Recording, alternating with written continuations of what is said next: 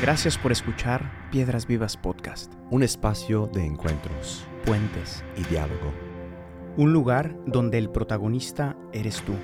Tus sueños, ilusiones, miedos y anhelos más profundos son también los nuestros. Porque la iglesia no son sus edificios, programas o estructuras. La iglesia está viva, la iglesia sigue caminando. La iglesia eres tú.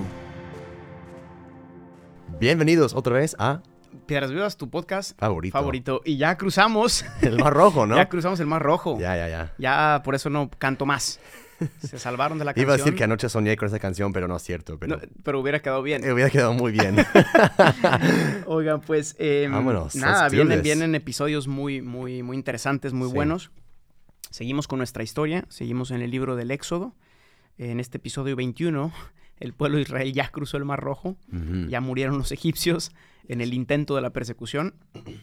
Y ahora nos vamos hasta el monte Sinaí, este, este lugar eh, de, de otra teofanía, de un encuentro muy particular entre Dios y Moisés, em, donde, donde precisamente ahí Dios em, hace una alianza nueva y distinta. ¿no? Habíamos visto en las alianzas anteriores, John, ¿te acuerdas? Con, con Noé, con Abraham, con Isaac, con Jacob, em, que, que empezaba ya un camino de relación con Dios y su pueblo, pero de algún modo era- eran casi todas una- alianzas unilaterales, es decir, de, de parte de Dios. Sí, Dios prometía Sí. cosas em, y, y Dios invitaba a salir y, y tal, pero esta es la primera vez que encontramos eh, Dios pidiendo algo a cambio, por así decir. Ya había una prefiguración quizá un poco en Isaac Ya. eh, y algunas, pero esta es la donde Dios se revela ¿ok? y hace un tipo de alianza bilateral, es decir, Donde los términos del contrato son, son mucho más claros. son decir, sí. exactamente. Ahora Sí, hay un sí. contrato mucho más claro. Ya. ¿no? Es decir, y yo, ahora sí tienen que fir- fir- firmar, obviamente, Sí, que los beneficios de ese contrato. Justo. Yo, he, yo he hecho, Dios ha hecho tanto por el pueblo y ahora Él quiere también eh, experimentar el amor del pueblo de regreso, Mm. ¿no? Eh, y en esto consiste esta nueva alianza. Vamos a, el tema de hoy son los diez mandamientos, Right. eh, que todos hemos visto también ahí en la película, de las tablas Sí. ¿no? de la alianza. Eran 15, pero luego Moisés rompió una tabla, ¿verdad? Luego rompió una, pero no eran 10 y las rompió de coraje, pero luego las juntaron Exacto. y sí. las estuvieron cargando en, el, en, el, en el arca, El arca de la alianza, justo, por eso. donde llevaban la presencia, ¿no? De Dios, sí. Em, bueno, estamos acostumbrados a, a, de hecho, llamarle los 10 mandamientos. Es, es normalmente lo único, bueno, o lo que pocos se acuerdan de, de las catequesis de, De- niños. Exacto, sí. Que luego se acuerdan entre comillas porque nadie se sabe los 10 mandamientos, ¿no? Sí. Eh, o no se lo saben en orden, o- pero no importa, ¿no? El punto es que estamos acostumbrados a pensar en, en ellos como los 10 mandamientos. Pero es curioso que en hebreo la palabra realmente no significa mandamiento como una ley, por así decir, como Un orden. sobre- una orden, Moral, por así, por así sino, decir. sí. exacto, significa más bien palabras, ¿no? Las diez palabras del Señor, ¿no? ¿Por qué? Justamente porque no son diez reglas, ¿no? A veces pensamos el cristianismo, y lo vamos a ver un poco en los puntos, como la religión de las reglas, ¿no? Sí, haz esto, no haz Yo- esto. exacto, yo me Sí. acuerdo que, sí, cuando antes de que yo entrara como de lleno y tuviera una experiencia de Dios, para mí la definición de la Iglesia Católica era la institución que se encarga de hacer tu vida profundamente miserable, Diciéndote no diciéndote a todo. todo. lo que no puedes hacer. Sí. ¿no? Eh, o, o está esa frase famosa que dice, aquello que te hace feliz en la vida, o te hace engordar, o está prohibido por la Iglesia Católica.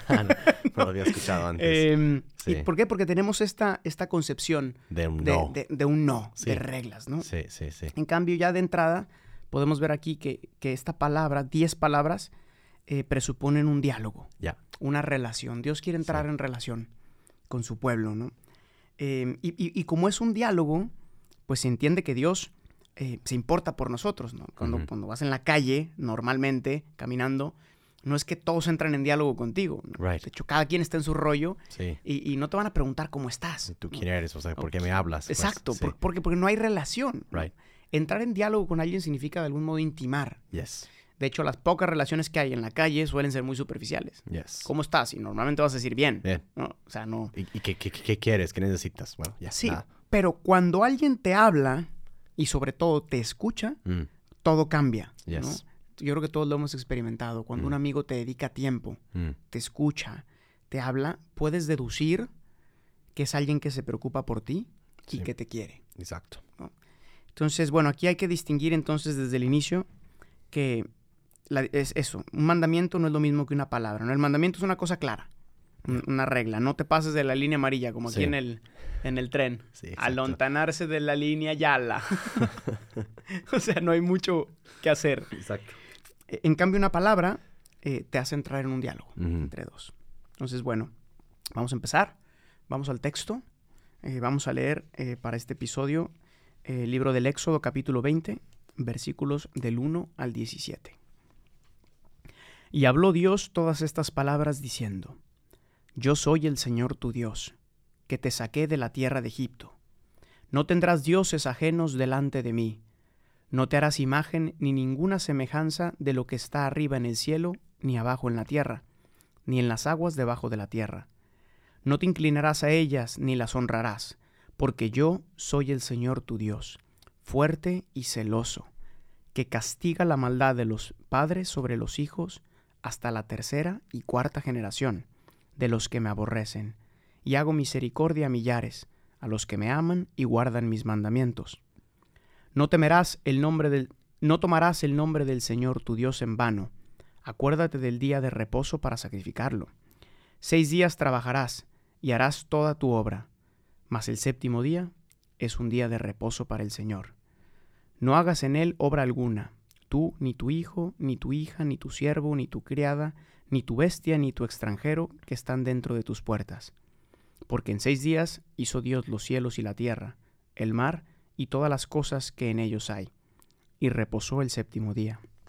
Por tanto, Dios bendijo el día de reposo y lo santificó.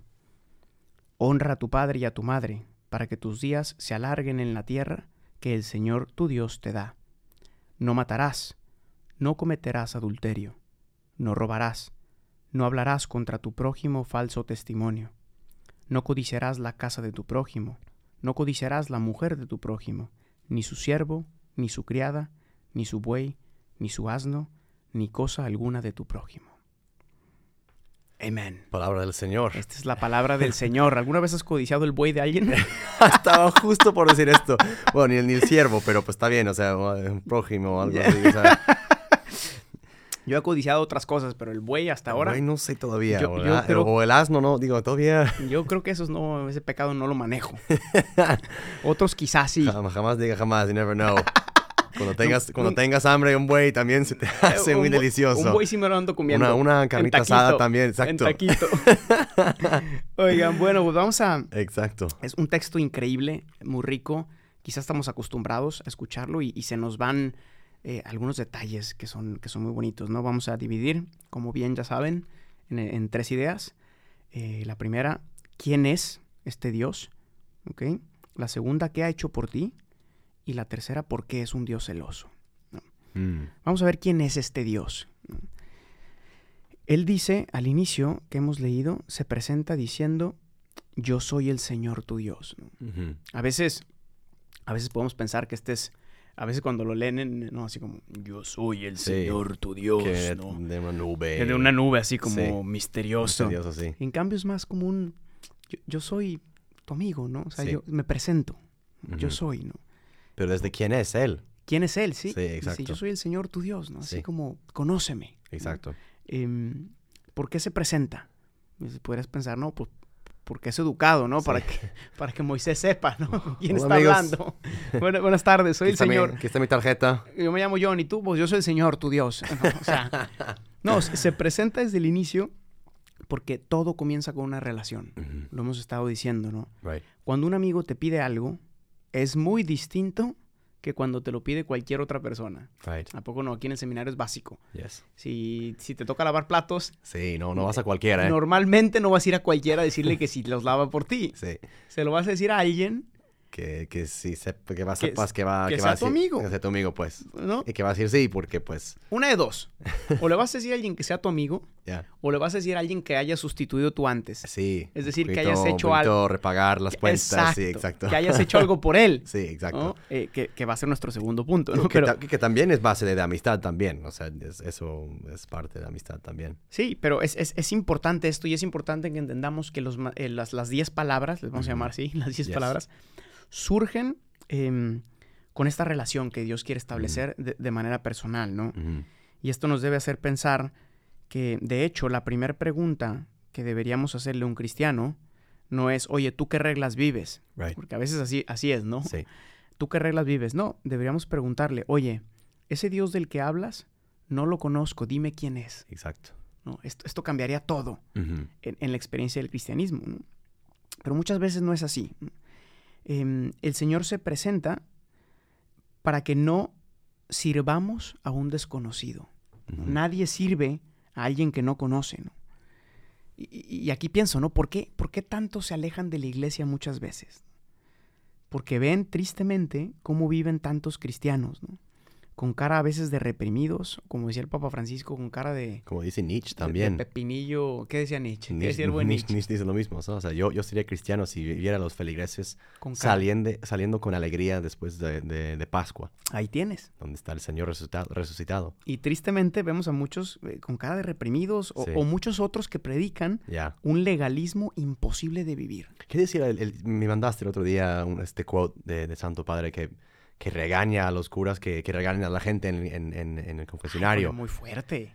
O muy sea- fuerte en el discurso a los, a los formadores de seminarios. Ahí está, sí. Les dijo, los, los curas que no tienen misericordia Ah, en el confesionario son unos criminales. sí, criminales, esas palabras fuertes. Fuerte, ¿no? Sí. Eh, pero bueno, ese legalismo no- nos, ha hecho, nos ha hecho mucho daño en la iglesia. Y pareciera que todo en el cristianismo son reglas, Sí. reglas, reglas, reglas. No Sí. puedes, no veas, no toques, no sientas, no. Eh, y a veces pensamos que es, Sí. eh, salió como rat, no, no, no no toques, no sientas, no. Oh, que luego hacemos una canción sobre esto. Las diez Eh, palabras. Las diez, no, en ese caso los diez mandamientos. Sí, va. No toques, no veas, no. no. y, y- y- y sí, y a veces creemos que todos son reglas, ¿no? Pero el Señor empieza con la relación. Exacto. Segundo punto. De que es su manera de ser. Sí, O sea, otra vez em- em- em- empieza a decir, hey, yo soy el Señor y a mí me, me gusta presentarme así, de, de manera relacional. vente, y, vamos no a hablar. y no se olviden que van a morir aislados en, en- en el desierto si no me sean fieles y no, no, no custodien esa amistad que quiero forjar con ustedes. Pero Vamos platicando. Vamos, ¿cómo Cafecito, estás? Cafecito. tranquilo, siéntate. Cerveza, vino, ¿qué Y quieres? así estaba con Moisés. Sí, Y exacto. luego el pueblo abajo ya vamos a ver qué hizo mientras estos dos estaban Oh, haciendo. Qué buena fiesta se armaron, brother. Lo vamos a ver en el siguiente qué episodio. Eh, buena fiesta estos israelitas. Pero fíjate, entonces el Señor primero dice quién es. ¿No? Y después, y Mm. la segunda idea, el Señor dice qué ha hecho por ti. Ya. Dice, yo soy el Señor tu Dios. Y luego dice, el que te sacó de Egipto. Ya hablamos todo lo que significó para el pueblo de Israel salir de ahí. 400 años de esclavitud.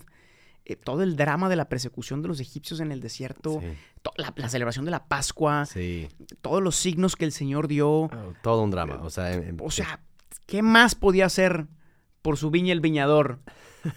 Dice- Dime. Dice la canción, dime. Dime, ¿qué más pudo, haber hecho por Y la ti? parábola. Sí, exacto. Una mañana El sembrador.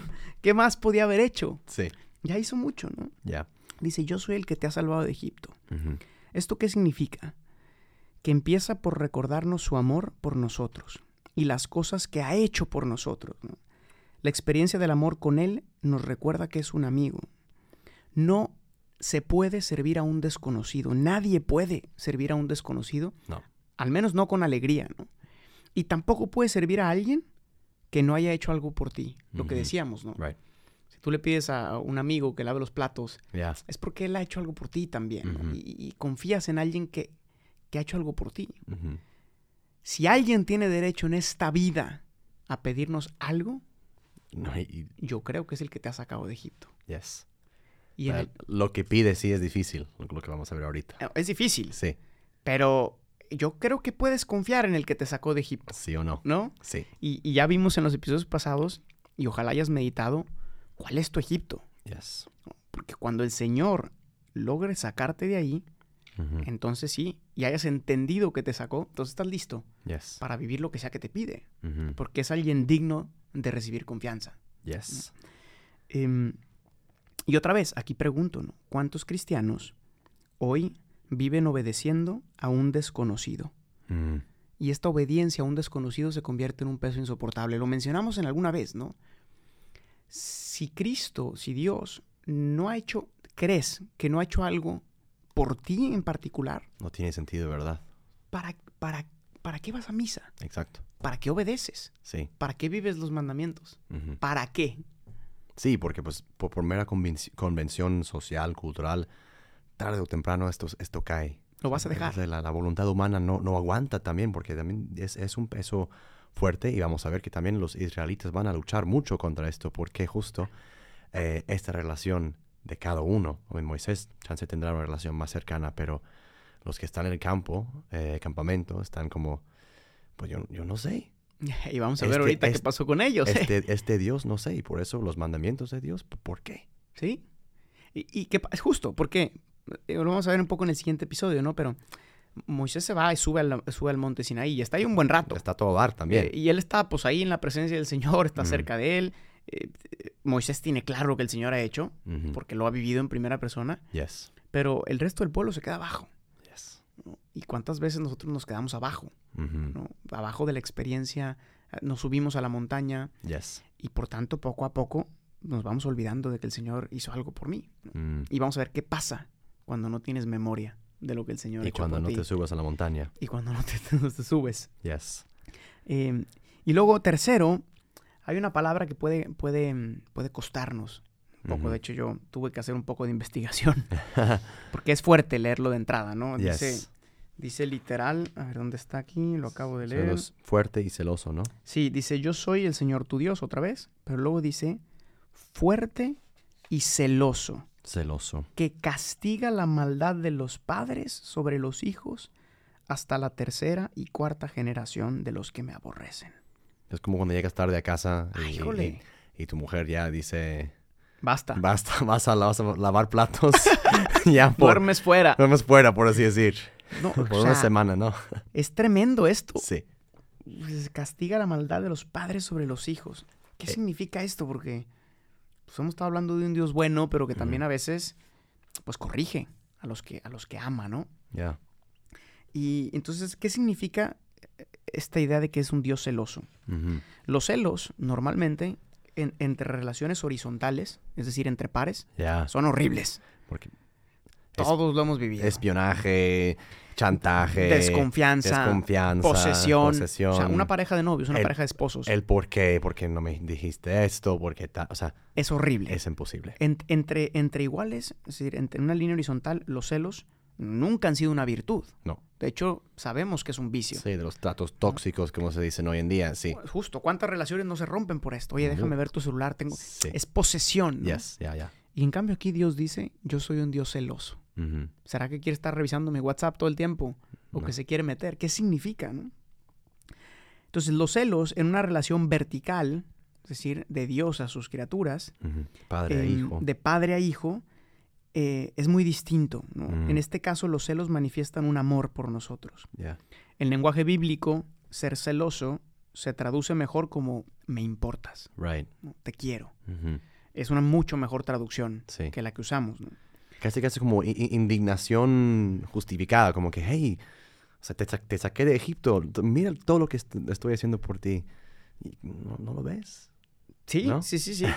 Eh, y, y- y- y también vemos que, o sea, también hemos, hemos crecido, estamos en una cultura, vivimos todos, en- en- Yes. de algún modo, em, en, en- en que somos una generación de hijos, todos, incluyéndome yo, Right. en los que a lo mejor nunca se nos ha puesto ningún tipo de límite. De alto, sí. Nunca hemos recibido un no. ¿no? Vamos, yo- ves en Twitter, ves en... O sea, todo es una libertad, libertad, eh, de- no reglas. Sí. eh, que, a ver, está- es- tiene su punto válido, ¿no? Pero hemos crecido informes, ¿no? Es decir, la- las reglas, más bien los principios, en este caso los que Dios nos da, em, son límites. Los límites definen una persona. Una, Yes. una persona sin límites, tú tienes un límite en tu cuerpo. ¿no? Si, no, si no tuvieras límites, yo, ¿cómo sabría qué eres tú y qué no eres tú? Sí. ¿No? Los límites definen. Los mismos límites determinan un juego. Es Determinan un es juego. imposible. No se puede hacer nada sin límites. No, no eres nadie. No es nadie, sí. No, no habría países. Informe es No interesante, una buena, buena palabra. o sea, como Informe, se- se- ¿no? sin, sin forma. Si, si no tienes límites, no tienes forma. Y si no Es- tienes es- forma, no eres nadie. Eh, no tienes identidad. No tienes identidad. Entonces, el hecho de que el Padre nos dé unos límites Mm, nos está diciendo tienes una identidad. Yes. Eres único. Existes. Me perteneces también. me- Y me perteneces. Sí. Y, y eso es muy valioso, ¿no? Ya. Em, Dios es celoso de los ídolos que nos hacemos, vamos a ver en el siguiente episodio, la idolatría. Es celoso de estos ídolos porque me ama y porque sabe que estos ídolos que yo me hago me roban la felicidad que tanto busco. No es justo que vivas una vida mediocre de ídolos y por eso Dios es celoso, porque le importas. Dios es celoso porque te ama y no puede soportar tu sufrimiento. Mm. Entonces estamos en la línea del amor y no de la posesión. Y luego esta segunda línea que esta sillón está tremenda. Sí. Dice, yo soy un Dios que castiga. Como hemos hablado de cómo nos cuesta a nuestras generaciones eh, entender el castigo como un amor. Yeah. ¿no? Es, damn. Sí, sí, Chin, este Dios del Antiguo Testamento sí, eh, era duro, se cargaba gente y tal, ¿no? Em, pero bueno, en lenguaje bíblico nuevamente, la palabra castiga en realidad en hebreo realmente no significa castigar, sino que significa visitar. Es decir, el Señor se hace presente entre nosotros. ¿no? ¿Cuándo es que una idolatría termina en tu vida? ¿Cuándo? Cuando el Señor se hace presente, cuando el Señor te castiga. Porque no solo es tirar el, el- el ídolo, que vamos a ver después, pero que Dios también tome el lugar de este, en, en tu corazón de ese ídolo, ¿no? Justo. Porque claro, podemos ir por la vida co- cortando cosas y tirando cosas por la ventana, pero siempre crecen de nuevo sin Dios no ha tomado el lugar. Pero ya pues, estamos siempre en el siguiente episodio. Sí, pero, pero es, no, es importante ya tocar un poco el tema de la idolatría porque va a ser el, el contraste de, lo que, de lo que la gente está experimentando abajo.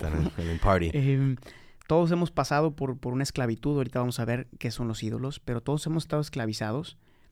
Y en este sentido, cuando Dios dice yo soy un Dios que castiga, está diciendo yo soy un Dios que visita Mm, al que- que sufre. Porque me importas. Porque me importas, porque la idolatría genera sufrimiento, ¿no? Procura dolor. Si un amigo te quiere, te va a decir lo que piensa y te va a confrontar para que seas mejor. Yes. Eh, Pero por otro lado, es el dolor ¿no? de, que, que experimentamos en la idolatría a veces lo que nos lleva a buscar al Señor. ¿no? Tus dolores son los que te han hecho madurar y los que te han hecho crecer y los que te han hecho ser más profundo. ¿no? Entonces el Señor visita. Y- Y sabiendo que significa visita, entendemos esta última parte que también dice, el Señor castiga hasta la tercera y cuarta generación. O sea, una interpretación rápida podría ser, ah, tú te portas mal, se va a fregar a tus hijos Exacto. y a los hijos de tus hijos. Que a veces es la interpretación que se le da. Sí. En cambio, si entendemos castiga como visitar, ¿no? Aquí está hablando, estamos en el contexto de la idolatría, ¿no? Entonces, cuando Dios dice que va a castigar la idolatría hasta la tercera y cuarta generación, significa que, eh, o sea, piensa en una generación, una, sí, una generación que solo busca, por así decir, vamos a hablar de la idolatría más adelante, pero que busca los excesos, eh, el sexo, el dinero, la, la perfección, la moda, el éxito, la diversión, el poder, todos estos ídolos que vamos a ver en el siguiente episodio, O sea, una- un egocentrismo marcadamente. marcado. Sí, marcado, No. sí. Cuando alguien busca esto, cuando un papá Sí. vive de los ídolos, ¿los hijos sufren o no sufren? Claro que sí sufren y lo, sí, lo hemos visto. Siempre hay una consecuencia que pagan los demás de una idolatría tuya. Siempre, ¿no? Cuando hay un padre alcohólico, golpeador, flojo o infiel, etcétera, tendrá consecuencias fuertes en los hijos.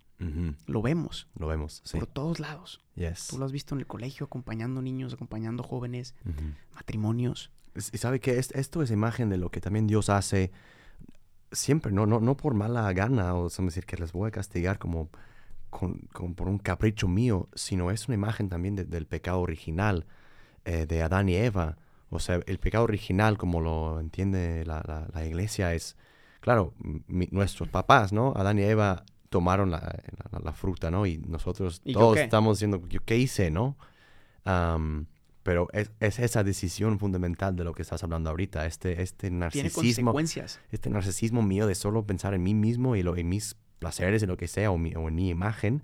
Claro que esto es, es un pecado original, en el sentido que no es que un pecado y luego todos pagan, sino es el- una orientación personal hacia uno mismo y no hacia la comunión.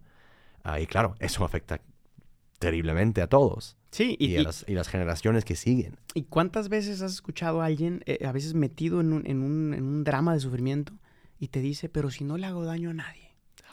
Cuando yo me drogo, cuando yo... Tú ponle el nombre, ¿no? Cuando Es- yo robo, Es la voz de Cuando serpiente ahí, no brother. le hago daño a nadie, ¿no? Ah, sí, la cuando voz de- yo veo pornografía, no le hago daño a nadie. A nadie, sí. Este no le hago daño a nadie es la mentira del demonio porque no existe una idolatría que no tenga consecuencias en los demás, en las personas que te quieren. Mm, Entonces, cuando Dios dice que va a castigar a la tercera y cuarta generación, está diciendo, por un lado, que el pecado y la idolatría tiene consecuencias sociales. Eh, por eso vemos tantos círculos difíciles de romper. ¿no? Piensas aquí, no sé, la zona de Termini del tren, donde está toda la zona de prostitución, de drogadicción. Dices, ¿cómo puedo terminar con eso? Hay estructuras de pecado ahí, ¿no? Sí. O sea, que hay que cambiar casi todo. Que, que toda la estructura está Sí. contaminada, por así Sí, decir. sí, ¿Por qué? Porque todo está contaminado por el pecado. No. Cuando Dios dice voy a castigar toda esa tercera y cuarta generación, está diciendo la voy a visitar. Y ahí voy a sanar. voy a también. hacerme presente ahí, en su sufrimiento, ¿no? Yes.